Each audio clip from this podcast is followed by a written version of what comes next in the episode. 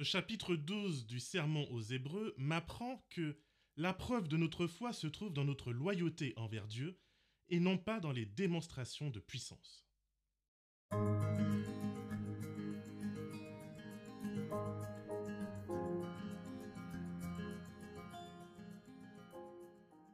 Je suis content de te retrouver pour une nouvelle méditation biblique et spirituelle. Alors que ce sermon aux Hébreux est en train d'amorcer sa conclusion, son auteur nous invite à démontrer notre loyauté envers Dieu par la patience, la confiance et par l'endurance. À commencer par moi, ces choses ne sont ni faciles ni sexy spirituellement. Je préfère la force, la puissance et les démonstrations surnaturelles de la présence de Dieu dans ma vie. Pourtant, ce chapitre va nous expliquer que ces démonstrations appartiennent à un temps révolu. Mais je te rassure, cela ne signifie pas que Dieu nous aime moins.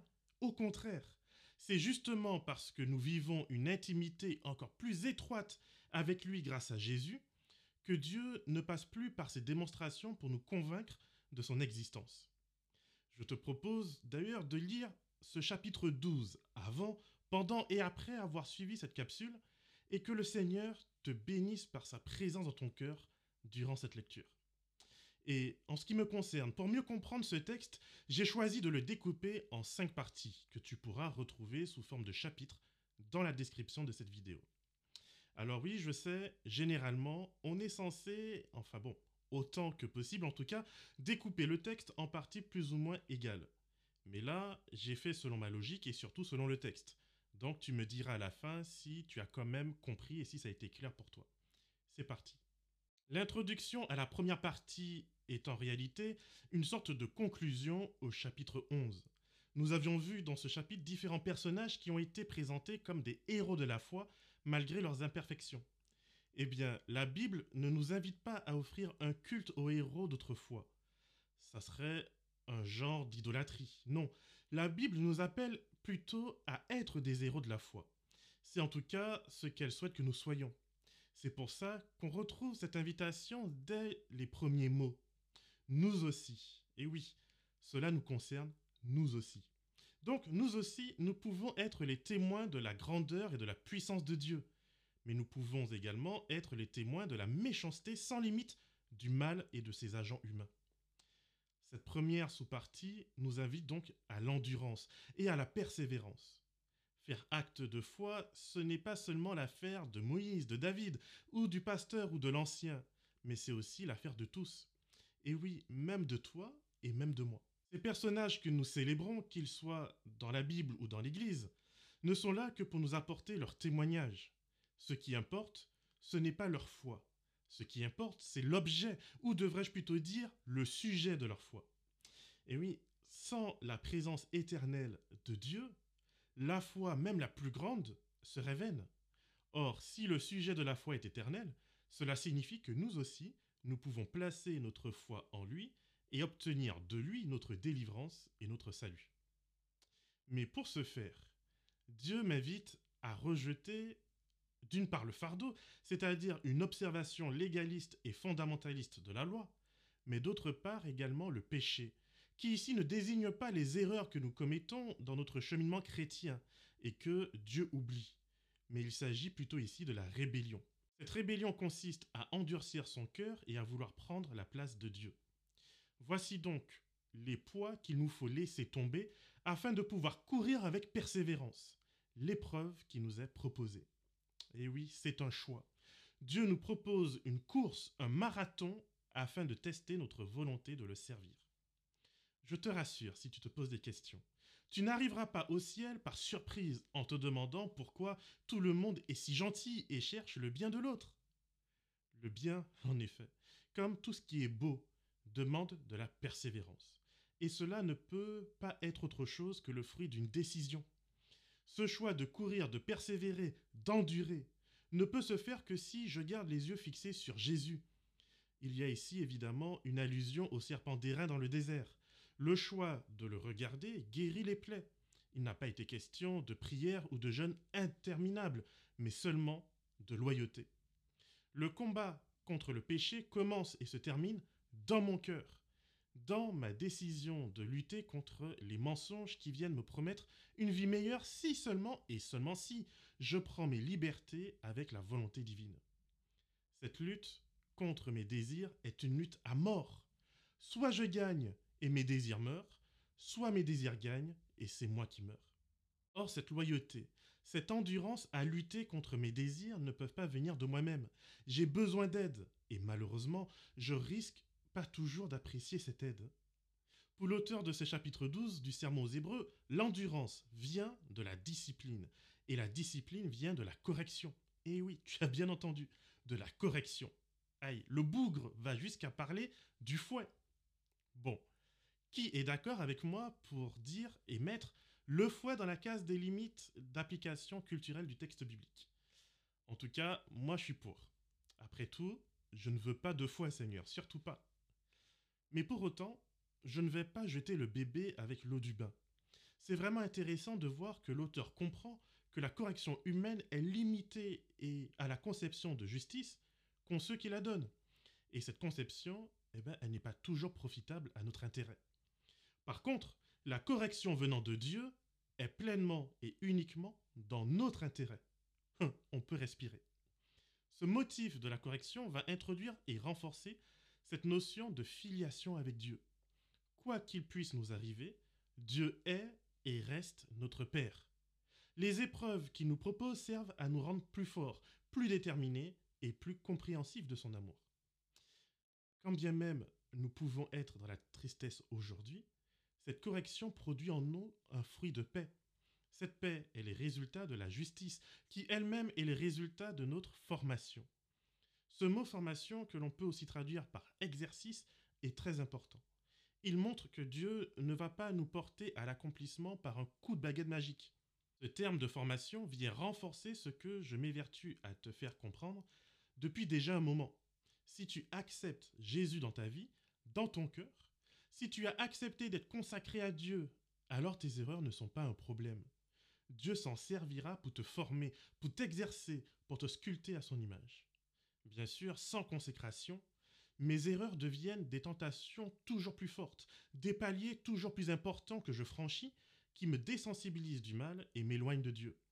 Sans la consécration, mon péché devient rébellion et je finis par fermer mon cœur et mes oreilles à la présence de Dieu. Mais ce n'est pas le cas ici. Ce n'est pas ce dont on parle. Le texte va jusqu'à dire que sans correction, ce qui sous-entend bah, qu'il faut un motif de correction. Sinon, Jésus est un peu un sadomaso. Donc, sans correction, je ne suis pas enfant de Dieu, mais un bâtard. C'est quand même plutôt violent. Je comprendrais même si tu cèdes à la tentation de reléguer toute cette partie aux limites culturelles et éducatives du prédicateur. Après tout, c'est la seule chose qu'il connaissait. Mais quel que soit ton choix, je t'invite à la prudence. La tentation de la facilité, de l'immédiateté remonte au Jardin d'Éden. Genèse chapitre 3 nous présente la spiritualité fast-food comme étant un danger. Sortir de Babylone, c'est donc renoncer à cette facilité, c'est accepter d'acquérir le goût de l'effort spirituel.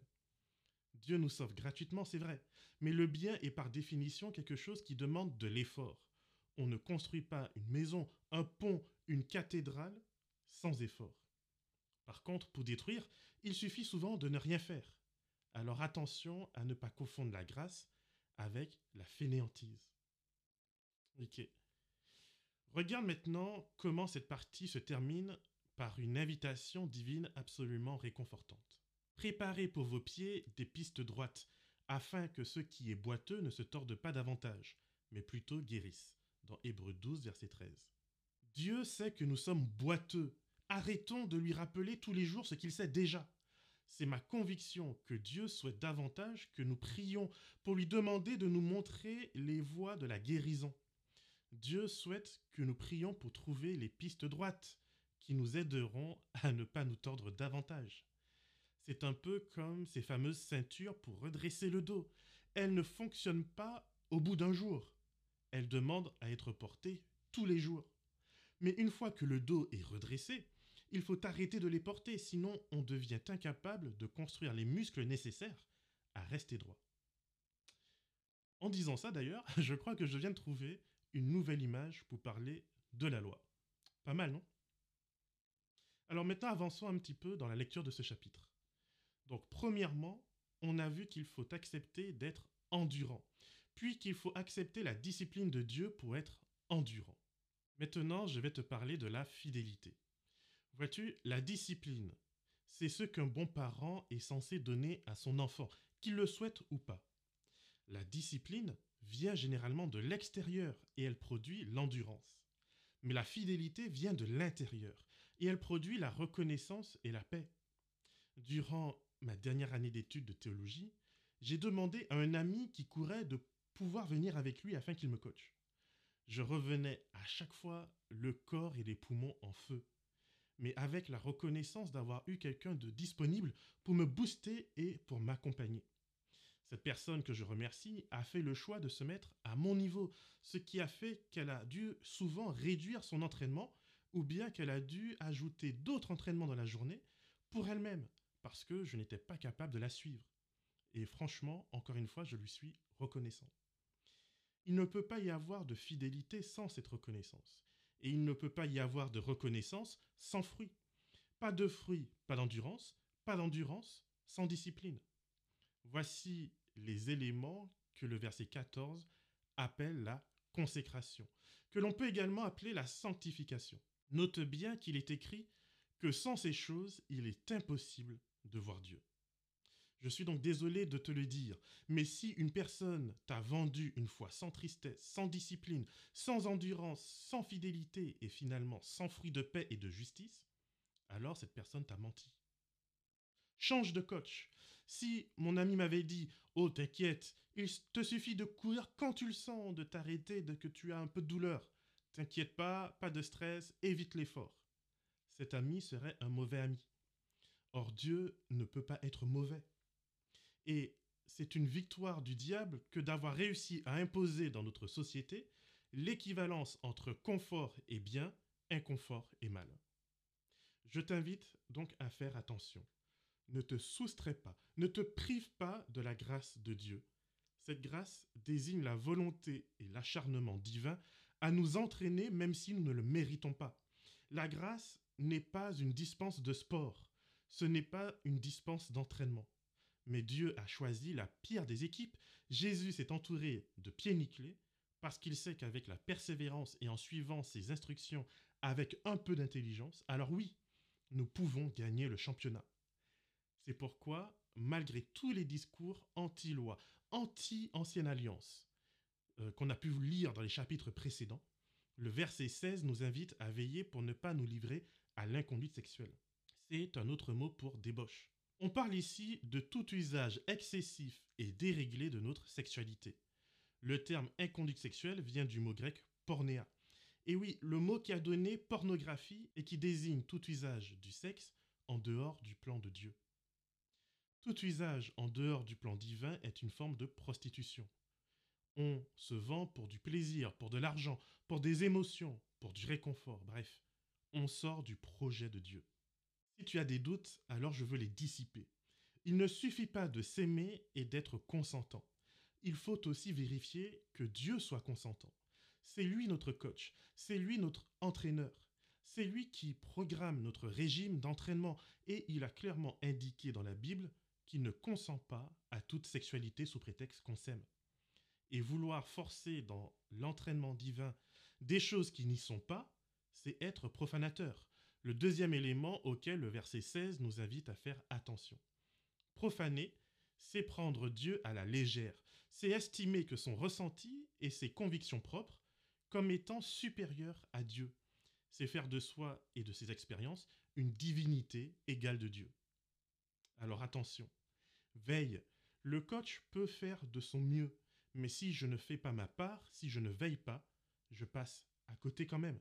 Le coach, lui, est déjà au ciel, il est déjà à la droite de Dieu, et il ne reviendra pas sur terre vivre ma vie à ma place. Alors encore une fois, attention. Quand on s'est obstiné à désobéir, à ne pas suivre l'entraînement, alors le jour de la compétition venue, il n'y aura pas de miracle soudain. Le miracle a lieu aujourd'hui et maintenant.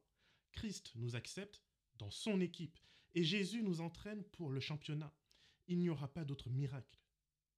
Pour comprendre pleinement le miracle qui a lieu en ce moment même, je t'invite à lire et à relire les versets 18 à 24.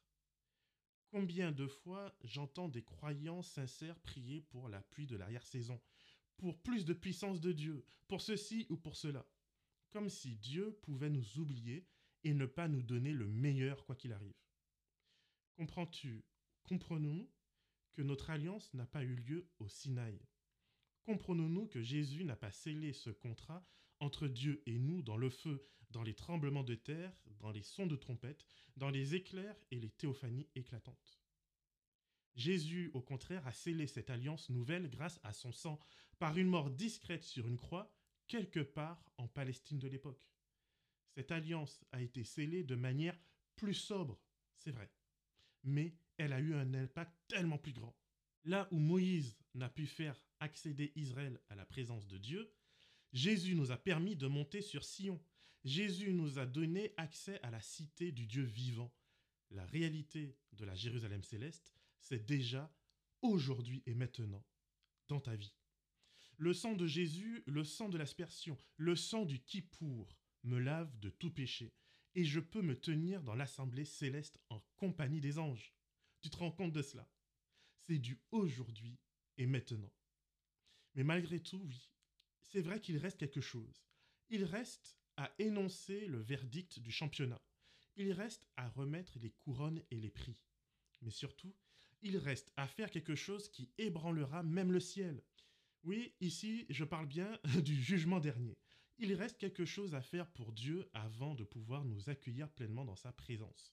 Dieu fera quelque chose qui ébranlera non seulement la terre, mais également le ciel même. En attendant, ne repousse pas ton coach. Ne te laisse pas démoraliser et ne permets pas au mensonge du diable de te séparer de l'amour de celui qui t'aimera quoi qu'il arrive. Voilà en tout cas ce qui me concerne ce que j'avais à te dire pour ce chapitre. Un grand merci à toi si tu es arrivé jusqu'ici. Cette lettre aux Hébreux est tellement riche, tellement importante, tellement extraordinaire que je me suis un peu lâché durant cette saison d'études. Je te promets de faire de mon mieux pour me ressaisir durant la prochaine saison et je reviendrai dans un format plus proche des 10 minutes.